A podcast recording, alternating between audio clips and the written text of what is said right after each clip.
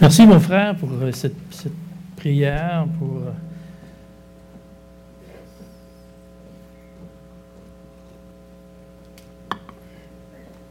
Oui, c'est important de pouvoir euh, dire les vraies choses, de ne pas sortir le texte de son contexte, de ne pas dire les choses qui n'existent pas, n'existent pas, mais plutôt d'être dirigé par la parole.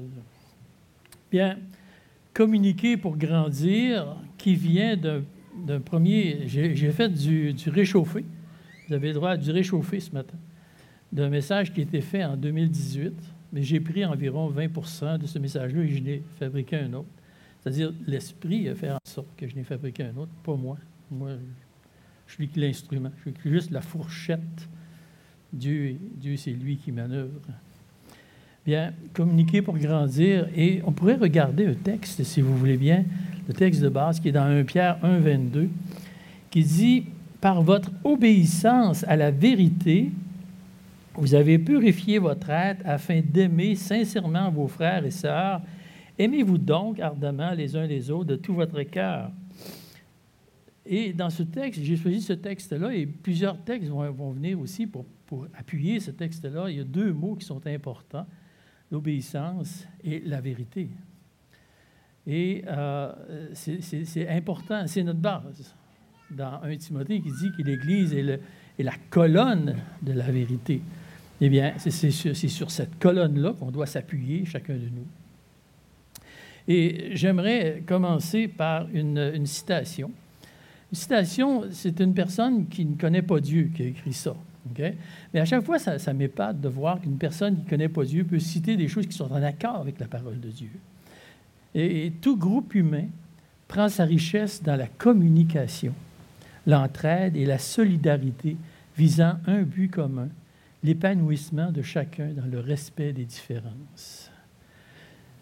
J'ai trouvé cette phrase-là, cette, citation-là, très belle et très, très à point. La communication. Euh, comme notre frère nous a mentionné ce matin, les anciens avaient le désir de vous parler d'un projet de communication qui a pour but de grandir spirituellement, de faire progresser, de faire des pas de croissance euh, nous voulons parler de la mise en place des groupes connexion. Certains d'entre vous connaissent c'est quoi les groupes connexion. Vous étiez ici en 2018 lorsque ça a été instauré pour la première fois. Naturellement, le, les circonstances ont fait que les groupes ont tombé. Mais c'est bien, on veut remettre ça en place. Bien, ces groupes-là sont axés sur la croissance. Euh, c'est quoi la croissance? Comment est-ce qu'on pourrait définir ça, une croissance? On pourrait dire que c'est plus de connaissances, euh, ou peut-être le fait d'utiliser la connaissance que l'on a avec plus de sagesse. En d'autres mots, gagner en maturité dans nos décisions et dans nos réflexions. La personne qui gagne en maturité, il grandit, il croit. Euh, il prévient son âme du péché. On n'est jamais parfait, mais on s'améliore. On tend vers la perfection. Mais ça, c'est vrai. Mais il y a un phénomène dans la croissance qui s'appelle la transformation. Dans la croissance, il y a toujours une transformation. Lorsque l'on grandit, lorsqu'on on se transforme, je, vois un, bébé en arrière, là, et j'espère que lorsqu'il va avoir 20 ans, il n'y aura pas cet aspect-là. Lorsqu'il va avoir 20 ans, il va être mature, il va être capable de prendre des décisions, il va pouvoir marcher, il va pouvoir dire Papi, maman, je m'en vais. J'espère. Mais la parole de Dieu nous parle de ce phénomène-là lié à une vie chrétienne normale. Et un texte que beaucoup de personnes connaissent par cœur, Romains 12, 2. Soyez transformés par le renouvellement de l'intelligence, afin que vous discerniez la volonté de Dieu, ce qui est bon, agréable et parfait. La transformation, le renouvellement de, l'intelligence, la transformation qui s'opère, fait en sorte que l'on peut discerner la volonté de Dieu plus évidemment. Plus. Ah, c'est ça la volonté de Dieu. Naturellement, euh, Dieu, c'est clair que si je décide d'aller voler une banque, ce ne sera pas la volonté de Dieu. Mais il y a beaucoup de zones grises que j'ai besoin de savoir. Quelle est la volonté de Dieu dans cela? Eh bien, la maturité, la transformation, le renouvellement de l'intelligence vont me permettre d'acquérir cette, euh, cette volonté-là, de pouvoir discerner la volonté de Dieu.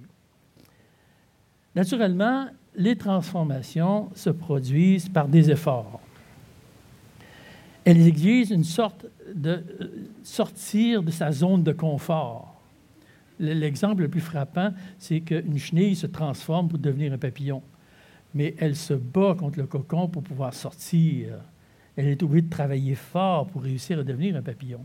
C'est la même chose pour nous. J'imagine que l'enfant que je parlais tout à l'heure, mais qui passe à l'étape de l'adolescence, il va souffrir, ses muscles vont...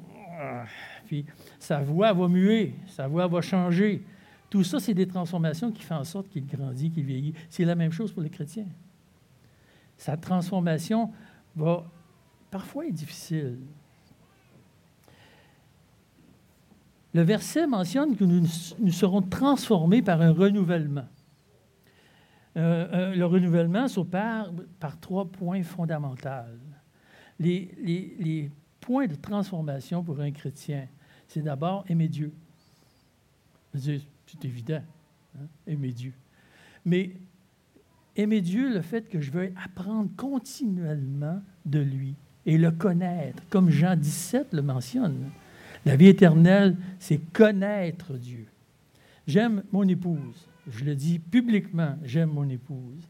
Et je la découvre encore je, découvre des points que vous ne connaîtrez jamais. Il y a juste moi qui les connais. Et c'est aimer, c'est de vouloir connaître, de vouloir connaître de plus en plus. Ensuite, le renouvellement se fait aussi dans l'expérimentation de la communion des saints, dans l'amour et l'authenticité. Euh, l'authenticité. Cherchez pas dans votre Bible ce mot-là, ça n'existe pas. Par contre, il y a un mot qui, est semblable, qui est la vérité. OK? Synonyme. Et c'est ce que nous allons toucher aujourd'hui. La communion des saints. Nous sommes tous ensemble aujourd'hui et nous communions ensemble. Tout à l'heure, nous allons prendre les éléments et nous allons les prendre tous ensemble. Et on peut grandir et on va grandir à travers cette expérimentation-là. Et on peut aller plus loin que la grande assemblée. Troisièmement, influencer les gens du dehors à l'amour de Dieu. Ici, je n'ai pas refait mon PowerPoint, mais j'ai mis sur mes notes les gens du dehors et ceux de l'intérieur. On peut influencer les gens de l'intérieur, qui sont nos enfants, qui sont notre parenté, qui sont nos frères et nos sœurs j'ai un, travail de vous influencer à l'amour de Dieu. Vous avez ce même travail d'influencer les gens autour de vous à l'amour de Dieu. Et parce qu'on sait que si notre intelligence est renouvelée, on sait comment c'est dangereux de s'éloigner de Dieu. Il y a un danger de s'éloigner de Dieu. Et notre objectif avec nos proches et avec les gens autour de nous et avec ceux du dehors sera de les aimer et de les influencer à l'amour que Dieu nous donne. Et ces trois points-là vont servir dans le renouvellement. Ces trois points-là, mis ensemble, font en sorte que nous allons grandir. Saint Augustin a dit six petits mots qui, résument très bien tout ce système-là aime Dieu et les autres personnes. C'est six petits mots très simples, mais six petits mots qui ont toute son application lorsqu'on les met en, lorsqu'on les met en, marche. Ces six petits mots-là. Aime Dieu et les autres. L'amour. L'amour devra être à la base de notre transformation. Sinon, on s'égare. L'autre notion qui est tout aussi importante, c'est l'authenticité, ou le mot utilisé dans la parole, la vérité. Les deux notions sont inséparables, l'amour et la vérité. Parce que la vérité sans l'amour, c'est blessant. Je peux bien vous dire vos quatre vérités et vous blesser. Je n'ai pas l'amour. Mais l'amour sans la vérité, c'est faux. Je peux bien vous compter plein de menteries sur ce que vous êtes ou ce que vous n'êtes pas. C'est faux. Donc, l'amour et la vérité, les deux sont ensemble. Je peux vous dire des choses, mais je vais faire très attention. Faites très attention à ne pas vous blesser. Très attention à ce que vous êtes. La notion de vérité et d'amour est liée à la croissance. Dans Éphésiens 4, 15, dans la version seconde, il dit Professant la vérité dans la charité ou l'amour, nous croissons à tout égard à celui qui est le chef, Christ. La version Sommer dit En exprimant la vérité dans l'amour, nous grandirons à tout égard à celui qui est, qui est la tête, Christ. Et la version d'Arby dit Étant vrai dans l'amour, nous croissons en toutes choses jusqu'à ce que lui qui est chef, le Christ. Cette notion de vérité et d'amour devrait faire partie de notre vie, de notre quotidien. Et je crois que les groupes connexion sont un outil fantastique, un excellent moyen pour exprimer la vérité et l'amour. Il permet une communication plus intime, moins de monde. Donc, vont aller un peu plus loin avec, ceux qui sont autour de nous. On peut un peu plus dire ce que l'on pense, un peu plus dire ce que l'on vit. On peut donner, on peut mettre sur la table nos victoires, on peut mettre sur la table nos échecs. On peut aussi, avec des liens de confiance, mettre sur la table nos péchés. Il permet d'être plus profond avec les gens. On connaît mieux ceux qui nous entourent et nos prières seront plus précises, plus efficaces. Ça va être plus facile de venir à faire confiance et développer des liens de compassion et d'entraide dans des groupes connexion. Je ne peux pas le faire ce matin, vous êtes trop nombreux. Mais s'il réduit le groupe, ça va être plus facile. Vous savez, on vit dans un monde individualiste. Et malgré les grands progrès de communication de notre société, nous sommes des individus isolés les uns des autres. Nous nous isolons. Nous sommes capables d'aller sur Internet puis garder toute notre journée la face dans cet écran-là mais j'aurais beaucoup de misère à vous approcher, à vous dire exactement ce que je pense. Et nous sommes isolés. Nous nous isolons. Et cette société-là, malheureusement, influence les gens dans l'Église. C'est une influence. Nous avons cette influence-là du monde dans l'Église. Et nous pouvons le voir. Nous sommes de moins en moins capables de communiquer la vérité entre nous. Et nous devons faire violence pour briser cette tendance. Nous devons nous battre. Nous devons être en guerre contre cet individualiste. Et vous savez, on peut vivre toute notre vie dans le confort de l'individualisme. Ça, c'est bien. On est bien assis dans notre individualité, puis ça va bien, tant que personne vient me déranger. Mais en faisant cela, on se prive de bénédiction et on se prive de la croissance spirituelle. Et on se prive aussi de la victoire sur le péché. Si je demande à deux ou trois frères de prier pour un des péchés que j'ai, il y a une force qui va se développer. Il y a quelque chose qui va, apparaître. Et c'est cela, c'est à cela que va servir les, les, groupes connexion. Nous pouvons ralentir et même arrêter la transformation de notre intelligence. On vieillit, mais on ne devient pas meilleur. On devient de plus en plus superficiel. On vieillit, mais on ne progresse plus. Et on visite des gens qui parfois ont cette, manière de faire là, puis c'est difficile. On n'est plus capable de connecter. j'ai vu ça récemment. On n'est plus capable de connecter. Ils sont rendus trop loin. Ils ne veulent plus, ils sont plus capables. On ne grandit plus spirituellement. Il peut exister plusieurs raisons pourquoi que nous aimons notre individualité. J'aimerais vous en mentionner une. On aime l'image que l'on laisse aux gens que l'on projette. Ce matin, je me suis mis beau. Hein? Je suis beau. Puis, euh, ça aurait été complètement différent si j'étais venu en jeans avec une chemise carottée puis euh, un chapeau tout croche. Mais on aime l'image que l'on laisse aux gens, aussi dans mon caractère. Un exemple, un exemple très simple. Ce matin, je suis arrivé et j'ai demandé à quelqu'un Bonjour, comment ça va? Et la personne dit Bonjour, ah, ça va bien. Même si c'était complètement faux.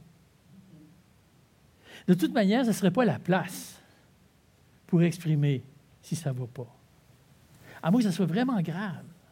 Mais ce ne serait peut-être pas la place de dire Comment ça va? Ah, ça va mal là? Oups Cricket, cricket, cricket.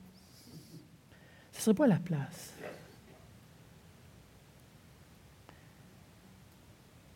Ce n'est pas la place d'exprimer ce que mon cœur vit pour être guéri de mon péché afin que je puisse grandir. Mais c'est exactement l'exhortation de Jacques lorsqu'il dit Confessez donc vos péchés les uns aux autres et priez les uns pour les autres, afin que vous soyez guéris. La prière fervente du juste a une grande efficacité. Ça a une utilité de pouvoir s'exprimer, de pouvoir le dire, ce que l'on ne peut pas faire dans une grande église. Voilà le fardeau que la parole de Dieu nous demande de faire. Voilà le travail. Qui est intéressé ici à relever, à révéler ses péchés? Mon frère, il se lève la main. Mais il n'y a pas beaucoup de mains qui se sont levées. Qui est prêt ici à dire, voici les péchés que je vis? Pas grand monde. Moi, le premier. Même si Dieu nous conseille de le faire, même si Dieu nous demande de le faire, c'est risqué d'être authentique. Vous êtes d'accord avec moi? C'est très risqué de s'exprimer avec vérité sur nous-mêmes. Surtout si on a été blessé dans le passé par, une mauvaise parole, par un jugement. Ça, juger, on est, c'est le fun de faire ça même. Il y a une manière de faire et il y a un endroit pour le faire. Certainement, on doit être prudent. Je suis d'accord avec vous et commencer par développer des liens de confiance. On s'entend que développer des liens de confiance, c'est quelque chose indispensable. Rappelez-vous ce que je disais plus tôt sur la vérité. Il doit y avoir aussi l'amour. C'est-à-dire ne jamais faire, ne jamais dire pour blesser ou offenser l'autre. Faire attention à notre langue. Jacques en parle de la langue. Et c'est un feu dévorant. Recevoir la confiance d'une autre personne est un privilège, un privilège immense. Et nous avons la responsabilité, la responsabilité de ce privilège de garder ça pour nous, de, ne pas confesser à d'autres ce que l'on reçoit de l'autre on doit se poser continuellement la question, si je dis telle ou telle chose, qu'est-ce que, je vais détruire? Faire attention à nos paroles. Qu'est-ce que je vais détruire à dire telle chose? Puis ce que je vais dire, ça peut même être vrai. Mais est-ce que ça va détruire quelqu'un? Est-ce que ça va détruire quelque chose? Est-ce que je vais détruire une relation? Chacun de nous, nous sommes responsables de l'amour que l'on doit à notre prochain ou au groupe. Nous sommes responsables des paroles que l'on dit. Et si c'est des paroles qui peuvent blesser, zip it. Si c'est des paroles qui peuvent frustrer quelqu'un, fermez-la. Et c'est beaucoup préférable.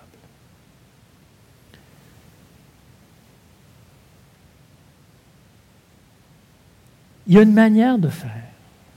Il y a aussi un endroit. Et le meilleur endroit, c'est l'Église. la création de Dieu, que Dieu a mis au monde pour deux raisons. Pour l'évangélisation, pour aller chercher ce monde perdu, et aussi pour la croissance des frères et des sœurs. Une des raisons pourquoi je viens à l'Assemblée, parce que l'Assemblée me fait croître. C'est pas toujours drôle. Là. Suis pas en train de dire que c'est l'Assemblée parfaite. Loin de là. Je disais à un frère il y a quelque temps, il y a des choses que j'aime pas ici. je dois vous avouer franchement, il y a des choses que je n'aime pas. Mais elle me fait grandir, cette assemblée-là. Elle me fait croître. Et c'est ça qui est le plus important. Celui qui croit vivre sa vie chrétienne tout seul fait une grave erreur. Naturellement, la personne qui devrait entendre ces paroles-là n'est peut-être pas ici, parce qu'elle vit sa vie chrétienne tout seul. Mais vous êtes capable de l'exprimer. On a besoin des uns et des autres pour mener à bien la volonté de Dieu dans notre vie. Nous avons besoin des uns et des autres pour mener à bien la volonté de Dieu dans nos vies. L'expression les uns et les autres revient 45 fois dans la parole de Dieu. Dans le service, portez les fardeaux les uns des autres. Dans nos relations, ayez également soin les uns des autres. même le côté négatif, si vous vous blessez les uns les autres.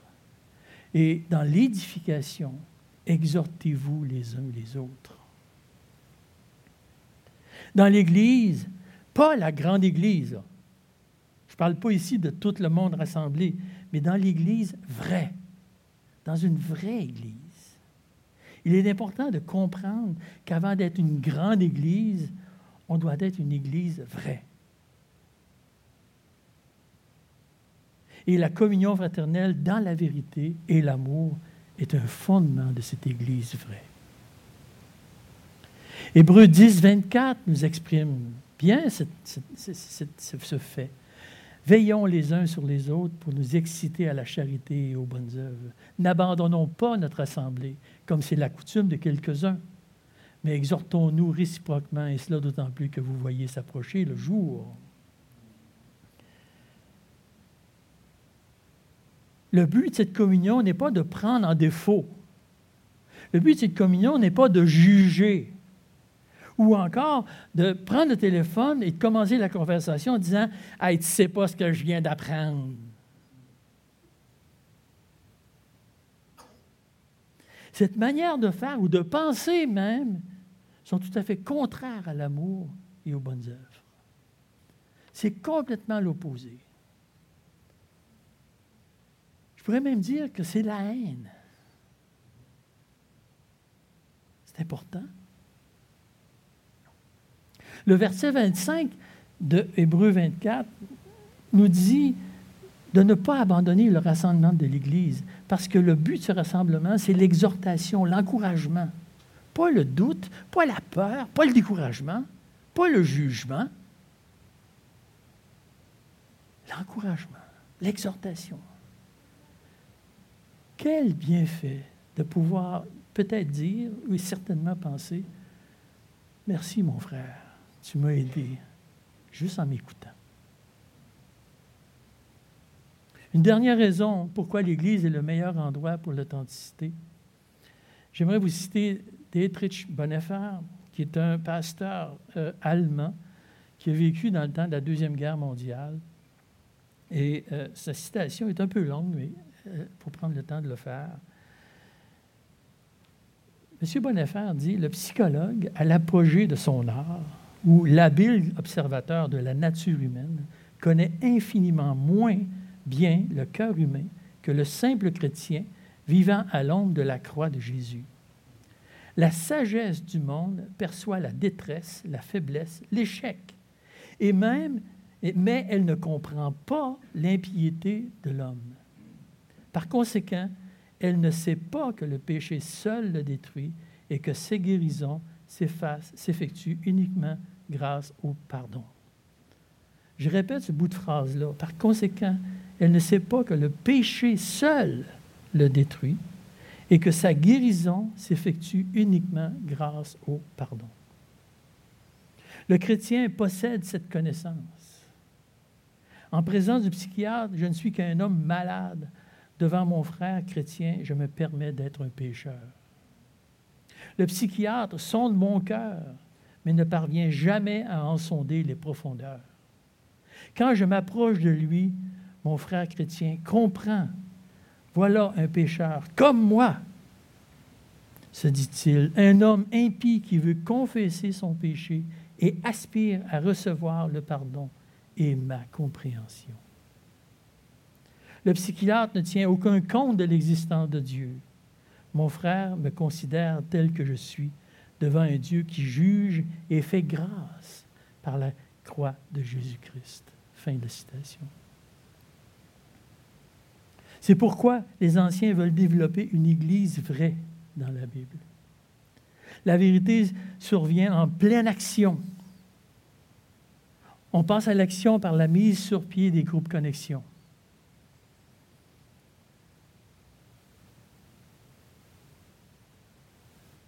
Des cercles où nous allons retrouver l'intimité. Je suis responsable. Je suis responsable et moi seul est responsable de ma croissance. Je ne suis pas responsable de la croissance de mon épouse je ne suis pas responsable d'aucune des croissances des gens qui sont devant moi. Moi, je suis responsable de ma croissance. Et chacun de vous, vous êtes responsable de votre croissance.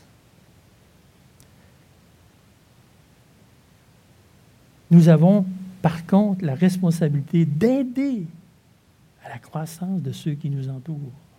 C'est une de nos tâches. C'est un de nos travaux. Aider la croissance de l'autre. Et la responsabilité de la direction d'Église est de mettre en place des mécanismes pour favoriser la croissance des frères et des sœurs. Et la responsabilité des anciens se résume à cela. Je vais mettre en place des choses qui vont vous aider à grandir, mais la croissance vous appartient. Ma croissance m'appartient. Je devrais faire les efforts, je devrais, je devrais souffrir peut-être pour grandir, mais je vais grandir. Et c'est la même chose pour vous. Je disais un peu avant, il y a une manière de faire. Apprenons cette nouvelle façon de grandir. Laissons les choses se développer peu à peu selon notre capacité à faire confiance, et elle aura la place de se développer dans les groupes connexion. L'authenticité est contagieuse. C'est contagieux, l'authenticité. Lorsque nous risquons l'authenticité en exprimant une vérité de notre vie, nous ouvrons la porte à ce que les personnes présentes puissent dire Moi aussi, je vis les mêmes choses que toi. Moi, je vis les choses un peu différentes, mais ça se ressemble beaucoup. Moi aussi, je vis des choses semblables et j'aspire comme toi à la délivrance. Peut-être que pour certaines personnes, le groupe sera peut-être trop gros, Peut-être, c'est possible. Mais peut-être que dans ce groupe, il y a une personne avec qui tu peux vraiment connecter et communiquer. Et cette personne-là, peut-être que c'est seulement que cette personne-là qui va pouvoir t'aider. Mais c'est ce que le groupe connexion va avoir provoqué. En conclusion, peut-être qu'il y a un risque. Je dois vous le dire, il y a peut-être un risque à faire partie d'un groupe connexion. Je dois vous le dire, il y a un risque. Mais avec ce que Dieu demande, Dieu nous donne la foi. Et franchement, la foi sans risque, ce n'est pas de la foi. OK? Moi, j'ai foi que le soleil va se lever demain matin. Ben oui, puis, pas une grosse foi que tu appelles là. Par contre, j'ai foi que certaines personnes peuvent m'aider dans ce que je vais dire, dans ce que je vais faire. Il y a des risques mais il y a aussi des bienfaits. Et c'est ce que le risque amène, il y a aussi des bénédictions. Je vous exhorte, frères et sœurs, j'ai pris, pris, en note une petite phrase qui s'est dit dans le premier cantique que nous avons chanté. Laissez, laissez mes peurs derrière moi. Laissez mes peurs derrière moi. Et c'est ce que Dieu nous demande. Laissez nos peurs derrière nous. Nous allons terminer par la prière et ensuite notre frère euh, Adama va venir pour donner les modus operandi de cette, cette situation de groupe connexion. Merci Seigneur, merci infiniment. Tu nous mets à cœur notre croissance. Tu mets à cœur, Seigneur, qu'est-ce qu'on on veut grandir, on veut progresser. Permets, Seigneur, que ce, que ce nouveau projet d'Église puisse porter fruit. Que, que tous, Seigneur, puissent avoir ce désir de vouloir s'investir auprès des autres, de s'investir certainement dans la vérité et dans l'amour. Je te remercie pour ce système de famille que tu as mis, qui nous fait tellement de bien, pour ta gloire et pour ton nom, Seigneur. Amen.